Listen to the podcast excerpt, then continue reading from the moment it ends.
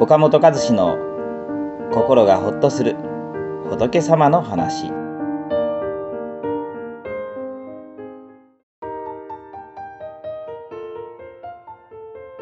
私たちはみんな大きな山のような名誉欲を抱えています。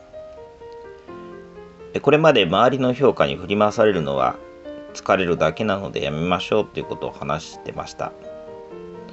しかしさらに踏み込んでいくと私たちは周りからどう思われているのかに振り回されているんではないんです。周りの目を気にする自分の心に振り回されているんではないでしょうか。いい人だと思われたい。嫌われたくない。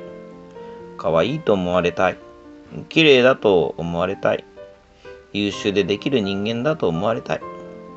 そういう心に振り回されているんではないでしょうかね。こういう心を仏教では名誉欲と言います。この名誉欲のない人はいないんですね。みんなこの心をまあ強く持っている。ものすごくこの名誉欲はね強いんですね。浄土真宗を開いた親鸞という人はですね、えー、悲しきかな愚徳蘭妙理の大戦に迷惑してと言われています。ああ情けないことだこの親鸞大きな山のような名誉欲と利益欲に振り回され迷惑していると、まあ、ご自分の心を告白されてますね。まあ、親鸞上人という方がですね、名誉欲を大きな山と言われたように、私たちの人からよく思われたいという心は、大変大きくて強いもんなんです。お若いですねって褒められるとね、お世辞だと分かっていても、にんまり、嬉しくなる気持ちが出てきますよね。洋服をね、試着してね、もう店員さんから、お似合いですねって言われると、半分はね、買ってほしいからだろうと思っても、あ、俺もまんざらじゃねえなとね、こう思うもんですよね。逆にね、的を得ていること、あ、図星だなというようなことでもやっぱ注意されるとね、腹が立つ。うんこのようにね、周りからよく思われると嬉しく、悪く思われると腹が立ったり、不安になったりする心がね、名誉欲なんです。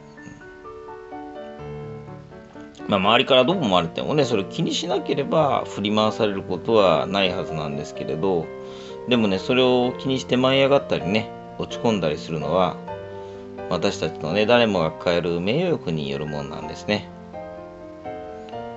自分がどう思われているのかが気になり、不安になった時は、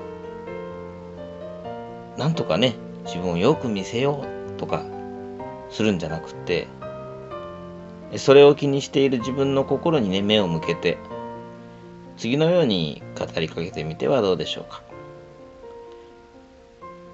みんなから好かれることもできないし、反対にみんなから嫌われることもないんだ。あのお釈迦様でさえそうなんだから。